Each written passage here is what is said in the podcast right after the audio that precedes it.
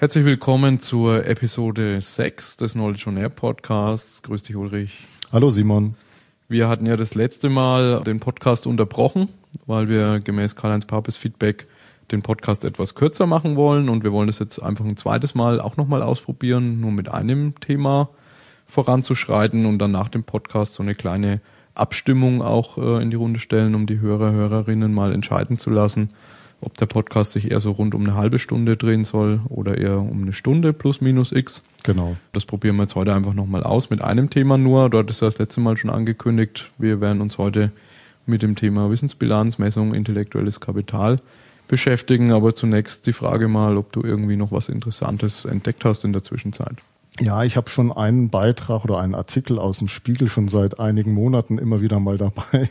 Und zwar, was mir aufgefallen ist, das ist aus dem Heft 36 vom 2. September 2013 eine einseitige Reportage und zwar einfach ein wunderschönes Beispiel, wo verborgene intellektuelle Potenziale schlummern. Und zwar geht es da um einen Postbeamten, den Christian Stang, 38 Jahre, der inzwischen wohl der bekannteste Rechtschreibexperte der Republik sein soll, laut dem Artikel im Spiegel.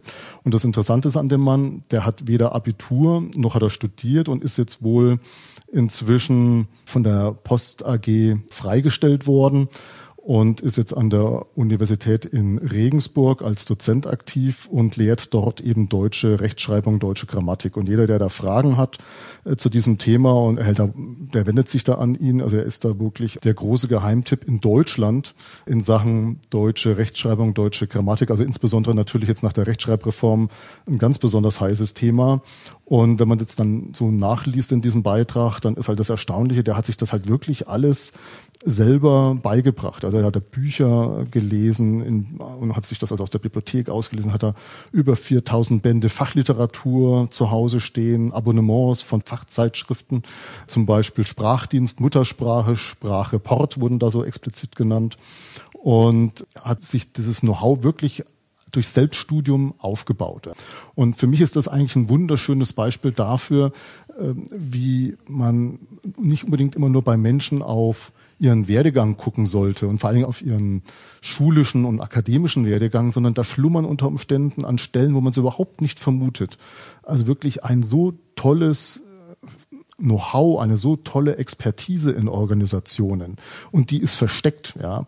Also das sind so diese Fälle, wo ich immer wieder sage, es braucht in Organisationen, ich habe es mal so salopp Trüffelschweine genannt, vielleicht ist Goldschürfer die angenehmere Metapher, es braucht Goldschürfer, die diese Nuggets, die da so im Verborgenen schlummern, in den Organisationen entdecken. Es muss jetzt nicht jedes Mal gleich so ein bundesweit bekannter Rechtschreibexperte sein, ja, aber man sollte nicht so ignorant und so arrogant sein und denken, nur die Ausbildung und das Studium qualifiziert jemanden zu einem Experten auf einem ganz bestimmten Gebiet. Also dieses Beispiel zeigt sehr, sehr schön, dass jemand wie dieser Herr Stang eine so hohe Expertise sich hat erarbeiten können im Selbststudium. Offensichtlich auch auf eigene Rechnung, weil er hat da anscheinend keine Unterstützung ursprünglich mal bekommen von seinem Arbeitgeber. Er hat ja ganz normal als Beamter da gearbeitet, dass er da eben trotzdem sich diese Expertise aufgebaut hat, die natürlich jetzt nicht unbedingt zu den Geschäftszwecken der Post AG hundertprozentig passt. Das ist natürlich so ein, so ein Aspekt, der muss man natürlich auch mal im, im Hinterkopf behalten. Nichtsdestotrotz es ist einfach ein wunderschönes Beispiel dafür, dass da unter Umständen, und ich bin sogar von überzeugt, dass es da gar nicht so wenige gibt, solche Fälle, dass es eben in Organisationen jede Menge von diesen Nuggets gibt, die noch niemand entdeckt hat. Ich glaube auch unabhängig davon, was jemand für eine Ausbildung hinter sich hat, wenn man das Gefühl hat, dass man in einem Thema arbeitet, wo man keine Leidenschaft hat, ist es immer angezeigt, drüber nachzudenken. Vielleicht, äh, auch wenn es völlig abwegig ist, das Thema, was einen eigentlich interessiert, drüber nachzudenken, entweder als Organisation, als Personalentwickler oder auch als Mitarbeiter selber, das Feld nochmal komplett zu ändern. Weil es gibt, glaube ich, nichts Schlimmeres, als wenn man sein Leben in irgendein Thema verbringt und seine Zeit absitzt, ohne dass man da eine gewisse Passion dafür hat.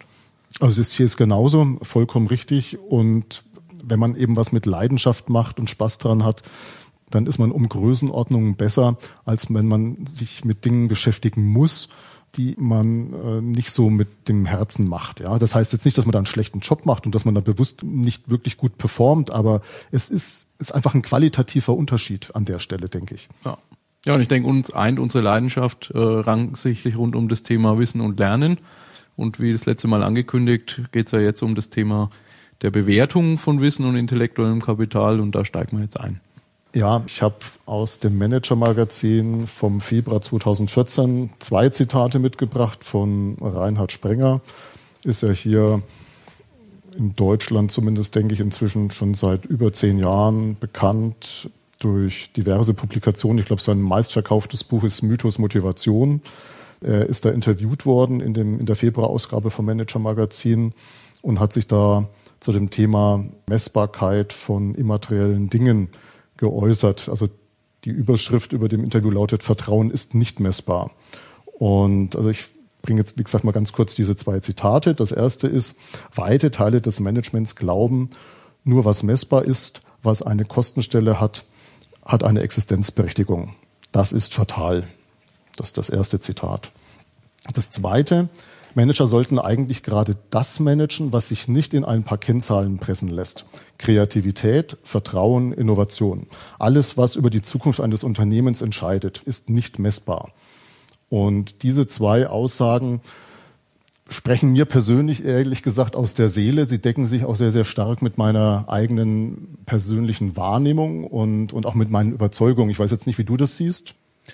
Ja, also ich glaube, die, die werden umso wahrer, je mehr wir uns in Richtung einer Wissensgesellschaft oder Wissensökonomie bewegen. Also vielleicht vor, vor 100 Jahren in Fords Fabriken mit vielen angelernten Arbeitern, da konnte man natürlich schon viel, was man geplant hat, einfach durch Zählen, durch Output-Messung managen oder mhm. koordinieren. Nur wenn man irgendwie ähm, allein schon so einen Satz sagt, wie wir müssen Innovationen managen, da wird es schon schwierig, genauso wie wir müssen Wissen managen, weil das halt Dinge sind, die entweder in den Köpfen von Menschen stecken oder kreative Dinge, die in Interaktionen untereinander entstehen. Klar könnte ich jetzt da messen, wie viele Leute treffen sich und über wie viele Ideen sprechen die, aber das wird sehr schnell sehr unpraktikabel, ne? im Gegensatz zu äh, Stück äh, produzierter Ware meinetwegen mhm. zu zählen oder Euro auf einem Konto zu zählen. Also genau. würde ich unterschreiben. Ja. Jetzt ist natürlich dann die Frage, ja, okay, äh, dann geht halt gar nichts und dann stochen wir da auch in Zukunft im Nebel. Oder gibt es eben auch die Möglichkeit, doch mehr Licht ins Dunkel zu bringen? Also ich glaube, man kann schon sagen, Messen von Wissen ist schwer oder eigentlich nicht möglich, aber das Bewerten von Wissen ist durchaus möglich. Und es geht ja um die Steuerungsfunktion. Unterstelle ich jetzt auch mal, wenn man, also bei den Leuten, die da messen wollen, dann wollen die ja etwas haben, eine Orientierungsgröße haben zum Steuern. Das ist ja, das ist ja Aufgabe, eine zentrale Aufgabe vom Management. Und da gibt es durchaus Ansätze und einen möchte ich hier einfach mal vorstellen, weil ich den eben auch besonders gut kenne aus jahrelanger persönlicher Anwendung und Beobachtung äh, bei meinem aktuellen Arbeitgeber. Das ist die sogenannte Wissensbilanz Made in Germany. Und vielleicht ganz kurz was zur Historie. Die ist jetzt inzwischen schon vor zehn Jahren ungefähr mal im Auftrag vom Bundeswirtschaftsministerium entwickelt worden. Die Methode wird beschrieben in einem Leitfaden, der vom Bundeswirtschaftsministerium kostenlos zur Verfügung gestellt wird, genauso wie die sogenannte Wissensbilanz Toolbox. Das ist eine Software, mit der man diese Methode dann auch in der Praxis anwenden kann, äh, die einen dabei unterstützt, eben diese Bewertung durchzuführen. Das Interessante an der Methode ist aus meiner Sicht, dass sie in zwei Richtungen genutzt werden kann. Die primäre ist und sollte sein Organisationsentwicklung und Unternehmenssteuerung.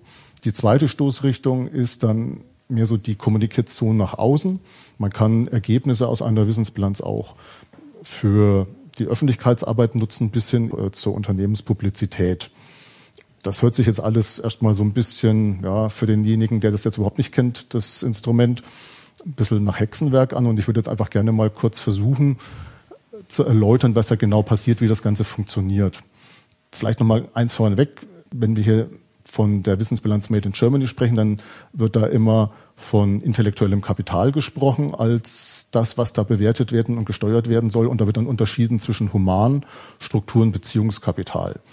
Und für jede dieser drei Kapitalarten gilt es dann entsprechende Einflussfaktoren zu identifizieren, mit denen in der Praxis gearbeitet wird und an denen man dann auch äh, den Erfolg oder Misserfolg des Managements von Humanstrukturen Beziehungskapital festmachen kann.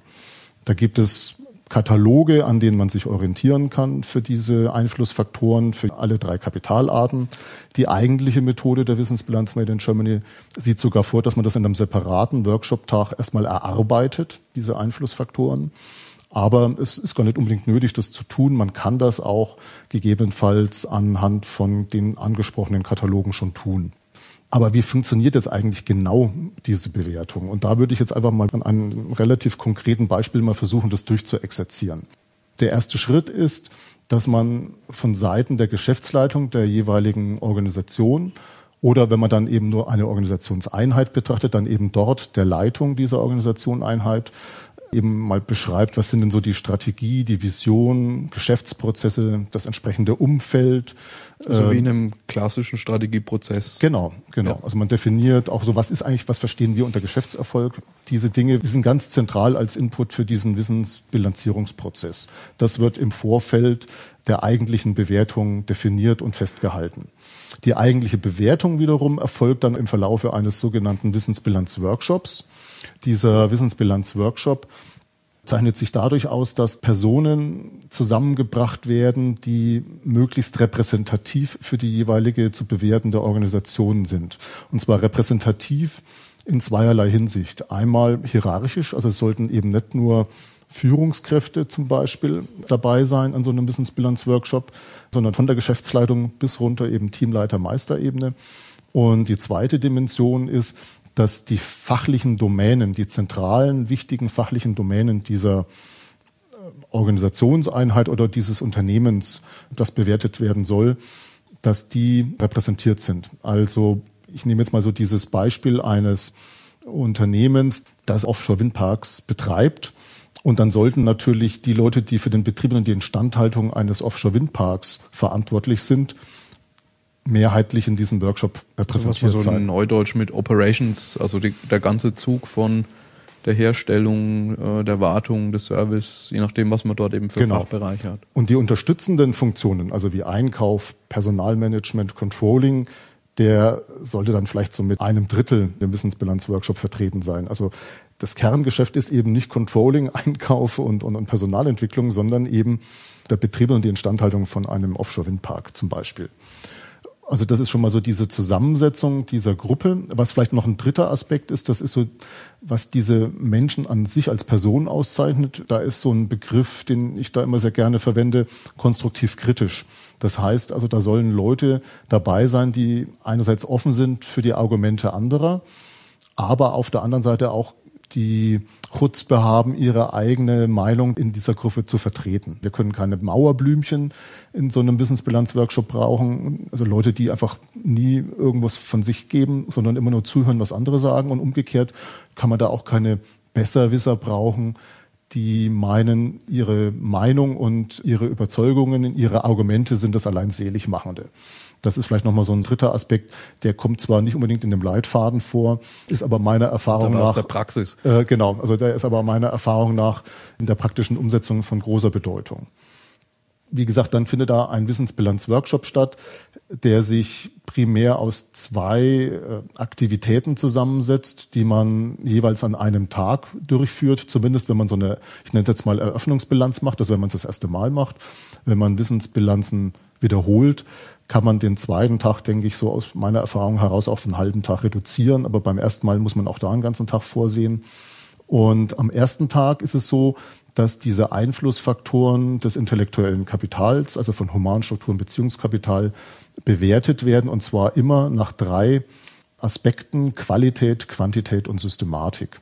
Vielleicht mal von, von einzelnen Einflussfaktoren ein Beispiel für die ja, Hörer, Hörerinnen, die noch nie Genau, das muss man jetzt wirklich mal erläutern, wie die Bewertung stattfindet. Und ich würde das jetzt gerne äh, mal an einem Einflussfaktor für das Humankapital machen, nämlich Fachkompetenz. Das ist ein klassischer Einflussfaktor für Humankapital. Da man, könnte man auch noch Managementkompetenz nehmen, Sozialkompetenz, Mitarbeitermotivation ist so ein klassischer Einflussfaktor für Humankapital. Jetzt bringe ich mal exemplarisch noch ein paar für Strukturkapital. Das ist das Thema Innovation. Das kann Kommunikation sein, Organisation, Unternehmenskultur könnte so ein weiterer Einflussfaktor auf der Ebene Strukturkapital sein und auf der Ebene des Beziehungskapitals sind es natürlich Kunden. Es sind Lieferanten, es sind Stakeholder wie Anspruchsgruppen aus der Politik, aus, aus der Gesellschaft, die eine Rolle spielen, vielleicht auch Kapitalmarktgruppen. Also wie gesagt, da gibt es dann eben eine entsprechende Möglichkeit, das den jeweiligen Bedürfnissen anzupassen. Und ich würde jetzt einfach mal anhand dieses Beispiels Fachkompetenz das mal durchexerzieren. Was passiert denn da jetzt eigentlich ganz genau? Und es ist also so, dass man eben die Fachkompetenz bewertet nach Qualität, Quantität und Systematik die Qualität der Fachkompetenz drückt aus, ist das, was wir an Fachkompetenz schon haben heute, ist das gut genug? Das ist immer so die Fragestellung, die da eben auch ganz, ganz wichtig ist bei einer Wissensbilanz. Wir gucken uns immer das an, was wir heute haben, bezogen auf die strategischen mittelfristigen Ziele. Deswegen ist dieses, was ich vorhin schon mal erwähnt habe, so Strategie beschreiben, Vision beschreiben, ist das so wichtig, weil man muss wissen, wohin will das Unternehmen eigentlich. Das heißt, wenn ich ein in Bezug auf irgendein Thema eher ein Fast Follower bin, dann muss ich vielleicht von der Fachkompetenz äh, nicht die Nase vorn haben im Vergleich zu einem Wettbewerber. Wenn ich eher der, der Innovator der Apple meiner Branche sein will, dann müsste ich da natürlich das Ziel haben, weiter vorne zu sein. Ja, wobei, ich, ich würde jetzt einfach mal das Beispiel durchexerzieren und dann schauen wir mal, ob das genauso passt. Also wie gesagt, es geht um die Qualität der Fachkompetenz. Das, was wir heute haben an Fachkompetenz, ist das ausreichend, um unsere mittelfristigen Ziele zu erreichen wäre dann da die Fragestellung. Bei der Quantität würde es heißen, haben wir genug von der Fachkompetenz, also auf gut Deutsch haben wir genügend Leute mit der Fachkompetenz, um unsere mittelfristigen strategischen Ziele zu erreichen. Und bei der Systematik würde es heißen, managen wir unsere Fachkompetenz systematisch genug, um unsere mittelfristigen Ziele zu erreichen. Also Management auf der Ebene Fachkompetenz könnte zum Beispiel eben sein, Kompetenzmanagement? Wie haben wir wirklich ein eingeführtes Kompetenzmanagement? Haben wir äh, Fachkarrierepfade zum Beispiel? Äh, oder wie findet überhaupt Personalentwicklung statt? Wie systematisch findet die denn überhaupt statt? Wie identifizieren wir eigentlich die Leute, äh, die wir entwickeln wollen? Und wie identifizieren wir dann auch die Entwicklungspotenziale und so weiter und so fort? Ja, also dieses ganze Instrumentarium eines klassischen Personalmanagements eigentlich. Wie würde das jetzt passieren an so einem Workshop? Einfach mal an der Fachkompetenz und an der Quantität der Fachkompetenz an diesem konkreten Beispiel. Also es ist so, dass der Moderator in dem Raum sich befindet, zusammen mit den Workshop-Teilnehmern, der dann die Frage stellt, ist die Quantität unserer Fachkompetenz gut genug, um unsere strategischen Ziele zu erreichen. Und jeder der Teilnehmer hat mehrere Karten vor sich liegen mit unterschiedlichen Farben, die für einen ganz bestimmten Prozentbereich stehen. Also in der Regel sind das entweder 20 oder 30 Prozent Schritte. Das geht bis 120 Prozent, denn mit den 120 Prozent kann man zum Ausdruck bringen, dass man von etwas auch zu viel hat. Mhm. Und dann ist jeder dazu aufgefordert von den Teilnehmern, eine Karte zu ziehen, die eben für einen ganz bestimmten Prozentbereich steht und äh, den in die Luft zu heben zu einem ganz bestimmten Signal alle gleichzeitig. Das kann man sich fast schon so ein bisschen vorstellen wie beim Eiskunstlauf, die Richter. Oder auf der Börse das Parkett. genau. Und dann ist es eben die Aufgabe des Moderators, erstmal zu gucken, ja, äh, was ist denn da jetzt so der Durchschnittswert? Ja, dann kommt da meinetwegen 85 Prozent raus, dass die Quantität zu 85 Prozent schon gegeben ist, bezogen auf die Fachkompetenz. Aber es stellt sich dann eben raus, dass in dieser Gruppe es sehr gravierende Abweichungen gibt. Und jetzt wird es eigentlich erst so richtig spannend. Denn jetzt äh, spricht der Moderator ganz gezielt die Leute an, die es besonders gut und besonders schlecht bewertet haben. Und diese Argumente, die werden festgehalten in dieser sogenannten Wissensbilanz Toolbox. Da gibt es eben entsprechendes Feld, in dem man das eintragen kann. Und in diesem Feld wird eingetragen, was die Leute an zentralen Argumenten genannt haben.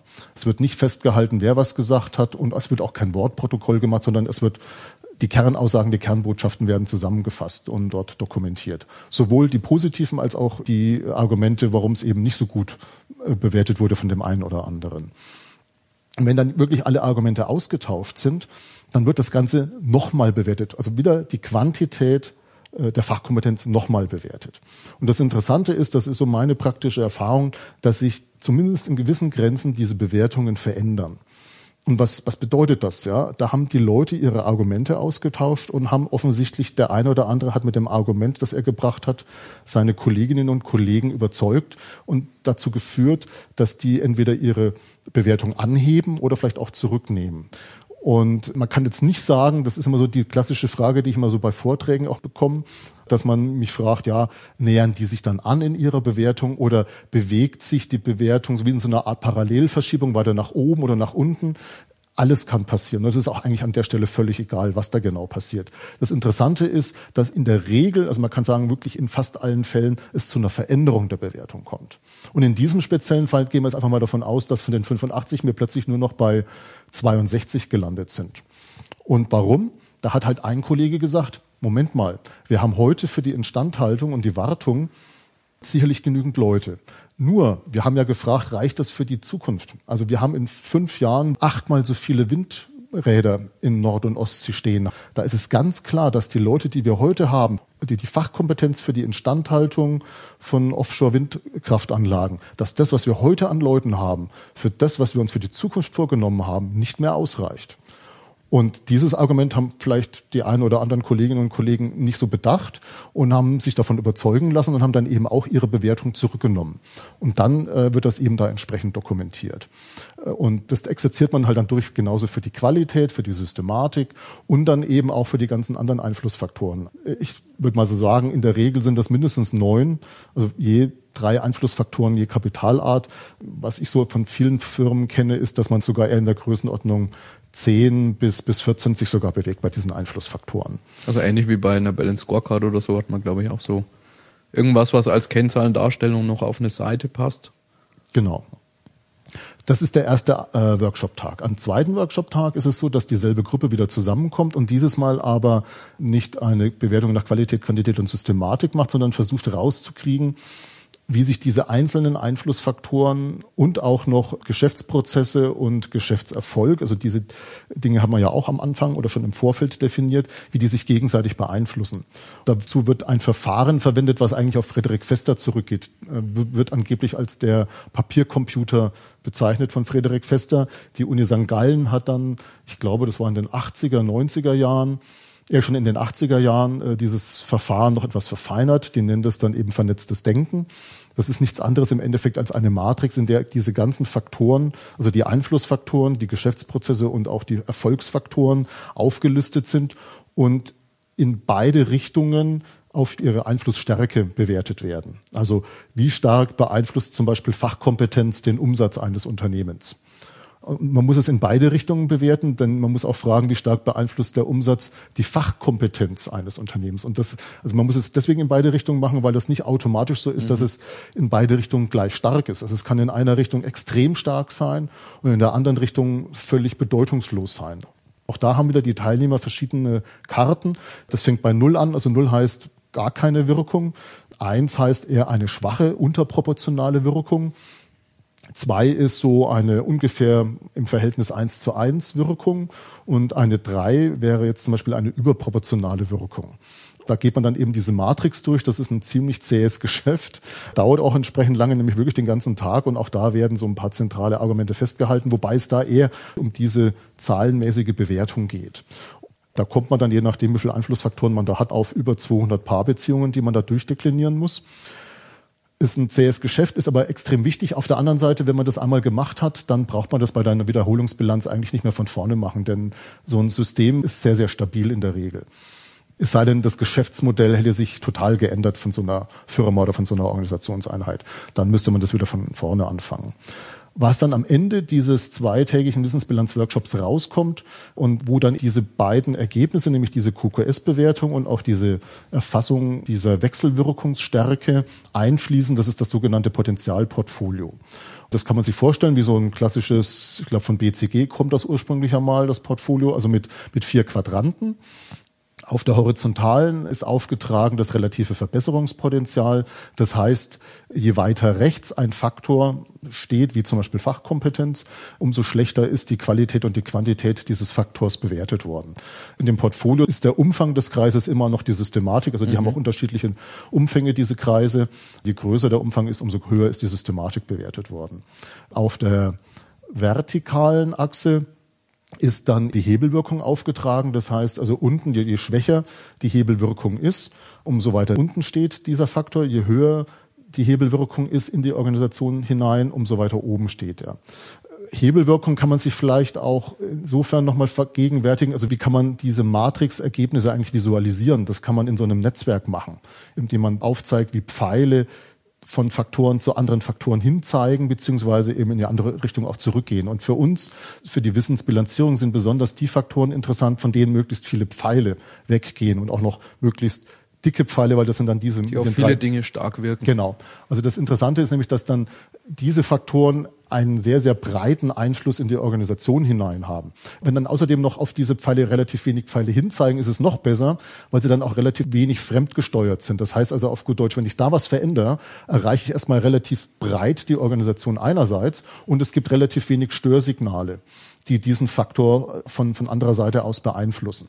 Das wird eingepreist sozusagen in der Hebelwirkung. Je weiter oben das Ganze eben dann angesiedelt ist, umso höher ist die Hebelwirkung. Dann haben wir eben rechts oben in dem Quadranten, das ist das sogenannte Handlungsfeld, da sind dann eben die Faktoren, die einmal schlecht bewertet wurden von Qualität und Quantität her und auf der anderen Seite sehr breit in die Organisation hineinstrahlen ist es im Endeffekt nichts anderes als eine Priorisierung. Mhm. Und zwar eine Priorisierung nach zukünftigen potenziellen Risiken. Denn es ist ja so, wieder bezogen auf diese Firma, die diese Offshore-Windparks betreibt. Sagen wir mal, die Fachkompetenz landet in diesem Quadranten Handeln. Dann heißt es nicht automatisch, dass heute schon zu wenig Leute da sind. Aber wenn wir da nicht dran arbeiten, neue Leute einzustellen oder uns vielleicht einen Partner zu suchen, der uns mit seiner Manpower unterstützt, dann werden wir in zwei bis fünf Jahren ein Problem kriegen. Das ist das, was die Botschaft ist eigentlich. Und was nochmal das Interessante ist, weil da taucht natürlich jetzt erstmal in so einem Portfolio nur der Faktor Fachkompetenz auf. Die Frage ist ja, woran liegt denn das jetzt eigentlich, dass er so schlecht bewertet wurde? Und das ist jetzt wiederum das Interessante bei der Wissensbilanz, auch gerade im Vergleich zu anderen Herangehensweisen, wo man auch ähnliche Analysen macht. Wir können in diese Wissensbilanz-Toolbox hineingucken und uns diese Begründungen aus dem Workshop anschauen. Also wir können als allererstes mal sehen, es liegt auf der einen Seite, das kann man an der Bewertung sehen, an der Quantität und nicht an der Qualität und der, der Systematik primär, sondern an der Quantität. Und dann stellen wir halt fest, also wir brauchen mehr Leute in vier, fünf Jahren und dann kann man nochmal gucken bei der Systematik, wo ist denn da vielleicht das größte Defizit und dann stellt man fest, also wir haben eigentlich schon ein tolles Kompetenzmanagement und wir haben auch schon eine gute Personalentwicklung im Allgemeinen, aber wir haben für ganz bestimmte Qualifikationsprofile äh, auf der Ebene der Nachwuchsakquisition ein Defizit, da müssen wir einfach nochmal nachlegen. Das wäre dann so ein klassisches Ergebnis einer äh, Wissensbilanz. Und im Nachgang an, an einen solchen Workshop würden entsprechende Maßnahmen definiert werden, wie zum Beispiel Hochschulmarketing entweder einführen, wenn es noch gar keins gibt, oder zumindest es verbessern und diverse andere Dinge vielleicht auch noch. Und was man auch noch machen kann, ist für die Außenkommunikation, das hatte ich ja schon angesprochen, dass man das in den Geschäftsbericht einfließen lässt. Man kann auch mehrere Wissensbilanzen in einer Organisation machen. Das würde dann halt bedeuten, dass man die konsolidieren muss. Das geht, also die NBW macht das schon und zeigt seit 2008 in ihrem Lagebericht, wie man sowas über diese klassische Lageberichtserstattung kommunizieren kann. Wenn ich das jetzt nochmal zusammenfassen wollte, ich habe mir da auch nochmal Gedanken gemacht, worauf muss man denn achten, wenn man so eine Wissensbilanz erfolgreich umsetzen will. Da gibt's dann schon so ein paar Punkte. Insgesamt bin ich dann auf sechs gekommen. Also es geht einmal darum, dass man für die jeweilige Organisation oder organisatorische Einheit sich erstmal die passenden Einflussfaktoren überlegen muss. Man kann sich da aus Katalogen bedienen, aber es gibt tatsächlich in manchen Fällen sicherlich eher den Weg zu wählen, einen eigenen Workshop-Tag dafür vorzusehen. Dann geht es darum, dass man diese Gruppe adäquat zusammensetzen muss. Also ich hatte ja schon die Kriterien genannt, die da aus meiner Sicht besonders wichtig sind. Also man kann dann nicht nach dem Zufallsprinzip verfahren. Was dann auch noch wichtig ist, ist, dass man sich überlegt, was ist überhaupt eine angemessene Skalierung dieser Methode. Denn man kann eine Wissensbilanz im Zweifelsfall sogar in 20 Minuten durchführen. Da gibt es diesen sogenannten Schnellcheck. Das ist eine internetbasierte Ermittlung, die kann man über eine Seite beim Bundeswirtschaftsministerium abfragen. Also das ist dann die kürzeste Möglichkeit, ist allerdings auch sehr, sehr oberflächlich. Das wären dann eben 20 Minuten. Und das andere wäre dann die Variante mit drei kompletten Workshop-Tagen. Also in dieser Bandbreite kann man wahnsinnig viel einstellen und an den Stellschrauben drehen, sodass man da eigentlich in der Lage ist, innerhalb von drei, vier Stunden etwas zu machen, innerhalb von einem Tag, von eineinhalb bis zu drei Tagen. Da muss man sich wirklich genau überlegen, was brauche ich jetzt gerade im Moment, wie konkret, wie spezifisch sollen die Ergebnisse sein. Je spezifischer sie sein sollen, umso mehr Zeit muss ich investieren. Das ist halt das, worüber man sich im Klaren sein muss. Dann ist ganz wichtig, im Nachgang eben so ein Maßnahmenmanagement, Maßnahmencontrolling zu machen. Das wäre so ein Thema, das ist ein ganz eigenes Thema. Das würde ich bei einem der kommenden Podcasts dann nochmal vertiefen wollen. Was auch noch ganz wichtig ist, das ist der fünfte Faktor, wäre dann eine professionelle Begleitung dieses Wissensbilanzworkshops. Es gibt ja zertifizierte Wissensbilanzmoderatoren. Ich würde immer äh, jedem, der das mal ausprobieren will, raten, nicht nur den Leitfaden sich runterzuladen, sondern sich wirklich mit jemandem äh, zusammenzutun, der da eben ein zertifizierter Wissensbilanzmoderator ist und im Idealfall äh, auch schon nachweisen kann, dass er da auch schon mal 10, 12 Wissensbilanzworkshops, mindestens 10, 12 äh, moderiert hat. Dann kann man wirklich sagen, dass man die Methode auch in einer Art und Weise umgesetzt hat, so dass man auch wirklich sagen kann, ich weiß, wie es geht, ich weiß, wie es funktioniert, weil ich habe leider auch schon mitbekommen, dass es dann so Leute gibt, die dann tatsächlich nur den Leitfaden genommen haben, die haben dann Fragebögen verteilt.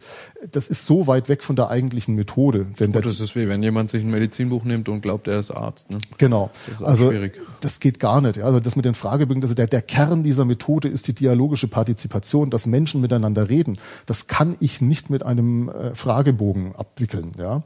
Also wie gesagt, da auf jeden Fall das professionell begleiten und der sechste Aspekt ist, aus meiner Sicht zieht man den größten Nutzen draus, wenn man das regelmäßig macht. Was dann da der richtige Rhythmus ist, also für eine größere Organisation würde ich mal sagen, alle zwei Jahre. Auf Abteilungsebene, wo man auch vielleicht nicht so viel äh, Aufwand treiben muss, äh, kann man das auch mal jährlich machen. Und wenn natürlich was ganz Gravierendes jetzt in der Organisation sich verändert hat, sodass dann auch viele Dinge, viele der Rahmenbedingungen nicht mehr stimmen, dann sollte man auch vielleicht mal unterjährig spontan noch mal was dazwischen schalten. Aber auch da kann man, wie gesagt, dann diese skalierten Vorgehensweisen dann auch zur Anwendung bringen. Also das ist so meine Erfahrung an der Stelle.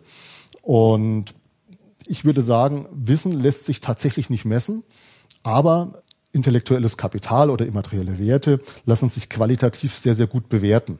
Und diese Ergebnisse liefern schon so viele Informationen, dass ich damit das, was ja eine, ein Management ja braucht, um steuern zu können. Also es liefert, liefert genügend Aussagen und Orientierungspunkte, um eine vernünftige Unternehmenssteuerung durchführen zu können, auf der Ebene immaterielle Werte, intellektuelles Kapital.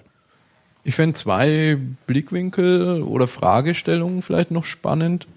Die eine ist dieser Dreiklang intellektuelles Kapital. Das geht ja, glaube ich, so auf die Frühzeit äh, Intellectual Capital Statements mit Carl Eric Swaby und Leif Edwinson, Günter Koch zurück, wo er eigentlich, also von Leif Edwinson erinnere ich mich an eine Folie, wo er intellektuelles Kapital so mit einer Baummetapher dargestellt hat. Mhm. Und so das finanzielle Kapital, was als Ergebnis rauskommt, glaube ich, die, die Blätter des Baumes sind. Oder die Früchte. oder die Früchte des Baumes, genau. Und die, äh, die, das intellektuelle Kapital eher die Wurzeln. Wo er, glaube ich, die Geschichte immer dazu erzählt hat, wenn jemand jetzt sozusagen mehr Früchte haben will, sprich also mehr Geld verdienen will im Unternehmen, ist es keine gute Idee, an den Blättern oder den Knospen zu ziehen, da reiße ich die nämlich ab, sondern ich muss mich um die Wurzeln und den Boden und den Dünger und so weiter kümmern. Also wäre jetzt für mich übertragen in der Wissensbilanz erstmal die Hypothese, sozusagen neben dem, was Unternehmen heute eh schon tun, nämlich sich sehr stark um Controlling, Zählen von Geld, Budgetierung, Kostenstellen und so weiter zu kümmern, ne, zu sagen, das, was ich eigentlich auch tun muss, ist die Voraussetzung dafür, dass ich später mal genug Geld zum Zählen habe, zu schaffen, indem ich mich nämlich auch um intellektuelles Kapital kümmere. Und äh, ich selber bin großer Fan von so äh, komplexen, also der Idee komplexer Systeme, der Idee der lernenden Organisationen, also adaptiver Systeme, aller Senge, aller äh, Agiris und schön, oder auch dem PDCA-Zyklus, den die ISO 9000 etabliert. Und das, was die Wissensbilanz da eigentlich macht mit diesem Geflecht von Einflussfaktoren ist ja genau was Senge in seinem, in seinem Buch Fünfte Disziplin, nämlich Systemdenken als ein Aspekt der lernenden Organisation zu operationalisieren, indem ich mir ein Modell meines Wirksystems baue. Und zwar das Wirksystem, genau. was so miteinander verflochten ist, dass natürlich diese intellektuelle Dimension zusammenspielt, was aber am Ende dazu dann führt, dass ein Unternehmen gute, innovative Produkte baut, mit denen es am Ende dann auch Geld verdient. Richtig. Also mir gefällt diese Metapher mit dem Baum auch deswegen sehr, sehr gut, weil wir auf der Ebene der Blätter oder Früchte, die an dem Baum hängen, da sind wir also auf dieser Ebene des klassischen Messens. Ne? Ich kann einfach zählen, wie viele Äpfel hängen an diesem Baum. Ja, das kann ich, weil das sichtbar ist. Und das, was unter der Erde ist, dieses Wurzelwerk, das kann ich eigentlich mit normalen Mitteln und Instrumenten nicht mal ansatzweise abschätzen, wie groß, wie umfangreich ist das Ganze eigentlich. Nichtsdestotrotz sind wir uns, glaube ich, alle einig, dass ein Baum eben diese Früchte nie generieren kann und, und erzeugen kann, äh, wenn nicht dieses Wurzelwerk vorhanden ist. Ja. Kann man ja einfach wie die Philosophen immer sich das Radikalste vorstellen, was man machen kann, mal probieren, die Wurzeln abzuschneiden, dann wird man sehen, wie lange man noch Früchte hat. Äh, da gibt's ja auch genügend Beispiele aus der Wirtschaftsgeschichte, wo man dann auf der Ebene Forschung, Entwicklung und so weiter und so fort einfach immer die Sense angesetzt hat und damit natürlich in vielen Fällen dann auch die nachhaltige Existenz von Firmen damit gefährdet hat und dann auch das Ganze auch dann zum Niedergang geführt hat. Also da braucht man, glaube ich, gar nicht irgendwelche Beispiele benennen, weil da fällt jedem was ein dazu. Ja. Der, sagen wir mal, die zweite Fragestellung, die mich noch interessieren würde, es ist ja ein Phänomen, das man beobachten kann, dass so dieses, dieses Thema Geld in Firmen sehr ausgeprägt ist, also sehr präsent ist. Ne? Man muss sich in Projekten rechtfertigen, man muss irgendwie überall argumentieren, wo es ein ROI gibt. Äh, das steht sehr stark, vielleicht zu stark im Mittelpunkt. Aber Manager sind darauf getrimmt, in Geld zu messen, in Geld zu denken. Und darauf wird Zeit verwendet. Hast du denn den Eindruck, dass auf diese hm, die, die Messung auch von intellektuellem Kapital, die Bewertung ähnlich viel äh, Zeit und Ressource verwendet wird? Also ist das irgendwas, was sich beginnt zu etablieren neben dem klassischen Controlling oder ist es wirklich noch eher äh, eine Avantgarde, eine Nischenbewegung, die sich damit beschäftigt mhm. und äh, es ist noch nicht auf dem Weg, Mainstream oder flächendeckend mhm. zu werden? Also als, als Massenphänomen kann ich es ehrlich gesagt nicht wahrnehmen. Es gibt einen Ansatz, der vielleicht da dazu führt oder eine Initiative, eine internationale Initiative, die dazu führt, dass in der nahen bis mittelfristigen Zukunft mehr Augenmerk darauf gelegt wird. Das ist dieses sogenannte Integrated Reporting. Denn wenn man sich das mal genau anschaut, da werden insgesamt sechs verschiedene Kapitalarten reported. Die sind jetzt nicht hundertprozentig alle deckungsgleich mit dem, was man da in der Wissensbilanz macht, beziehungsweise es gibt eigentlich drei Kapitalarten, die sind eher materiell aber es gibt eben auch drei immaterielle Kapitalarten und die sind eigentlich, wenn man sich das genau anschaut, sehr, sehr gut mit der Wissensbilanz abbildbar. Und also wenn wirklich sich Integrated Reporting zumindest mal bei großen Organisationen, denn für die ist das Thema interessant, weil die müssen sich attraktiv machen für den Kapitalmarkt. Also gerade bei börsennotierten Unternehmen ist das ein Thema da geht es eben drum, diese ganzen Nachhaltigkeitsthemen, diese ganzen fluffigen Themen, wie man sie auch mal so schön nennt manchmal. Die soften. Die soften Themen, genau. Dass man da viel stärker in Zukunft dazu gezwungen wird, Auskunft darüber zu geben. Und da kann genau an dieser Stelle könnte die Wissensbilanz Made in Germany mit entsprechenden Anpassungen, dann heißen die Kapitalharten etwas anders, aber das spielt, glaube ich, an der Stelle dann wirklich keine Rolle. Denn die Vorgehensweise, die Erhebungsmethode kann trotzdem gleich bleiben. Da könnte dann sich was ergeben. Aber ob das sich wirklich durchsetzt, also ich beobachte das jetzt schon seit über drei Jahren und es gab mal so eine Euphoriephase eben vor drei Jahren, vor zwei Jahren, aber das ist doch jetzt so ein bisschen abgeflacht, das Ganze. Also ich bin mir noch nicht ganz sicher, ob das wirklich so den großen Durchbruch erzeugt. Also da, da reden wir ja wirklich auf dieser Ebene intellektuelles Kapital. Wie gesagt, da bin ich sehr skeptisch, ob da wirklich jetzt so bald der große Durchbruch kommt. Was mir aber auffällt, ist, dass immer stärker die Frage hochkommt, wie kann ich denn den Erfolg von Wissensmanagementmaßnahmen messen? Also da geht es um das Thema Intranet. Ich war da erst kürzlich mit einem Vortrag beim Web Excellence Forum. Äh, das ist ähm, eine Organisation, die sich auf die Fahne geschrieben hat, Benchmarking anzubieten auf der Ebene von Intranet und Internetlösungen. Da sind also die namhaftesten deutschen Unternehmen dran beteiligt an diesem Web Excellence Forum. Und die stehen immer mehr auch vor der Frage, wie können wir eigentlich das, was wir mit unseren Intranets, mit unserem Internetauftritt an Nutzen stiften für das Unternehmen auch irgendwo greifbarer, messbarer machen. Ja, das ist jetzt nur ein Beispiel dafür, wo da so ein Problem besteht. Wir haben natürlich das gleiche Thema bei Unternehmen, die Wissensstaffetten machen. Was ist jetzt genau der Nutzen einer Wissensstaffette? Also wie kann ich das quantifizieren? Wie kann ich den Nutzen einer Wissensstaffette darstellen? Denn was ich sehr, sehr gut erfassen kann, ist der Aufwand. Ich kann sagen, wie viele Leute haben wie lange Interviews miteinander geführt und ähm, wie lange hat dann noch derjenige, der das moderiert hat, dann dazu gebraucht, um diese Wissenslandkarte zu erstellen. Das lässt sich minutiös erfassen, aber wie kann man denn denn im Nachhinein, wenn dann wirklich die Stelle dann gewechselt wurde zum Beispiel und dann jemand anderes dann an dieser Stelle sitzt, wie kann man dann erfassen, was der Nutzen für denjenigen war. Wie viel Zeit hat er sich da wirklich gespart? Mhm. Da wird es dann sehr, sehr schwierig. Genauso, was weiß ich, was bringt uns ein, ein Fachzeitschriften-Abo? Wir kennen die Fachzeitschriften-Abo-Preise sehr, sehr gut. Aber wie oft wird's gelesen? Wie oft fließt es dann wirklich in, in das Tagesgeschäft ein, was die Leute da gelesen haben? Darüber ist man halt ganz schlecht, wenn überhaupt äh, aussagefähig. Und da braucht's Lösungen. Und wie gesagt, da haben wir mal bei der NBW mit einer Serie von Bachelorarbeiten eine Vorgehensweise entwickelt, die ich da bei einer der nächsten Podcasts gerne mal näher erläutere. Würdest du sagen, wir, wir gehen sozusagen auf dem Weg in Richtung Wissensgesellschaft auch in eine Richtung, wo wir die Dinge, die vielleicht zum Erfolg führen, gar nicht mehr messen können? Also wo wir, sagen wir mal, aus dieser tangiblen Welt, der Welt der greifbaren Dinge, so eine Art Illusion der Kontrolle mit uns äh, herumtragen, wo dann so Sprüche wie, was man nicht messen kann, kann man nicht managen herkommen wo man aber vielleicht in so eine Richtung geht, dass so ähnlich wie man äh, Liebe nicht messen kann, man halt vielleicht auch Kreativität nicht so messen kann, dass es in ein controllergerechtes Excel-Sheet hineinpasst. Ja, also es gibt da mehrere Aspekte dabei. Das eine ist, dass man einfach akzeptieren muss, dass man es mit den Vorgehensweisen, die man in der materiellen Welt hat, eher zu kurz springt. Da wird es schwierig mit der Messung ich würde auch gar nicht sagen, dass es dann eine Messung ist, sondern es, was möglich ist, ist eine Bewertung.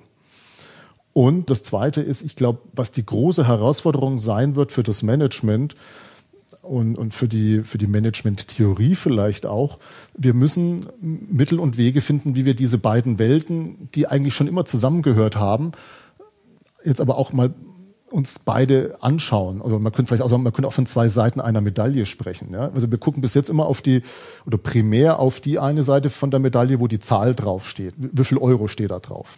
Die Rückseite guckt sich keiner an. Und das sind so die, die Intangibles, die immateriellen Dinge. Die gehören zusammen, die materielle und die immaterielle Welt gehören zusammen wie Yin und Yang.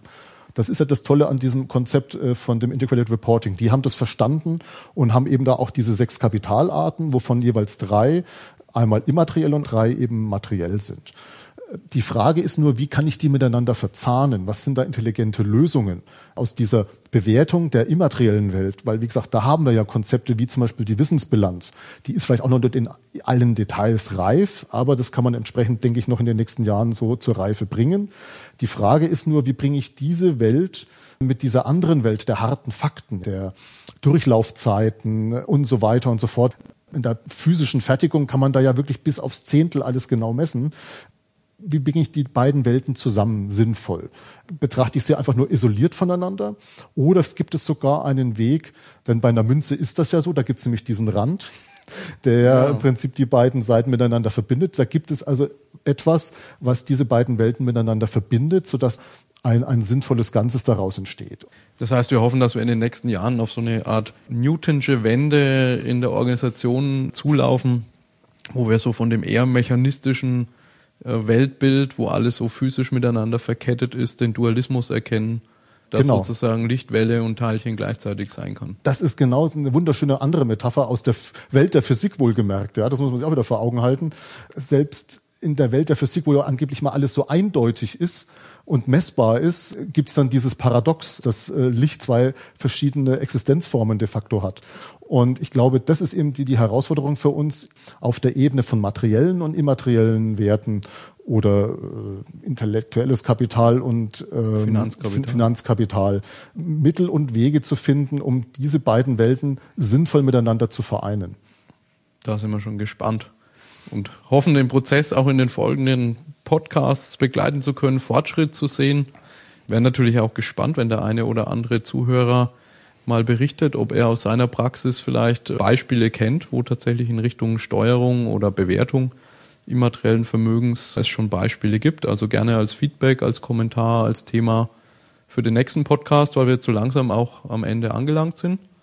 Außer ja. du hast noch irgendwas auf deiner Themenliste. Für heute nicht mehr. Für heute nicht mehr. Alles klar. Dann Ade Ulrich. Ade Simon.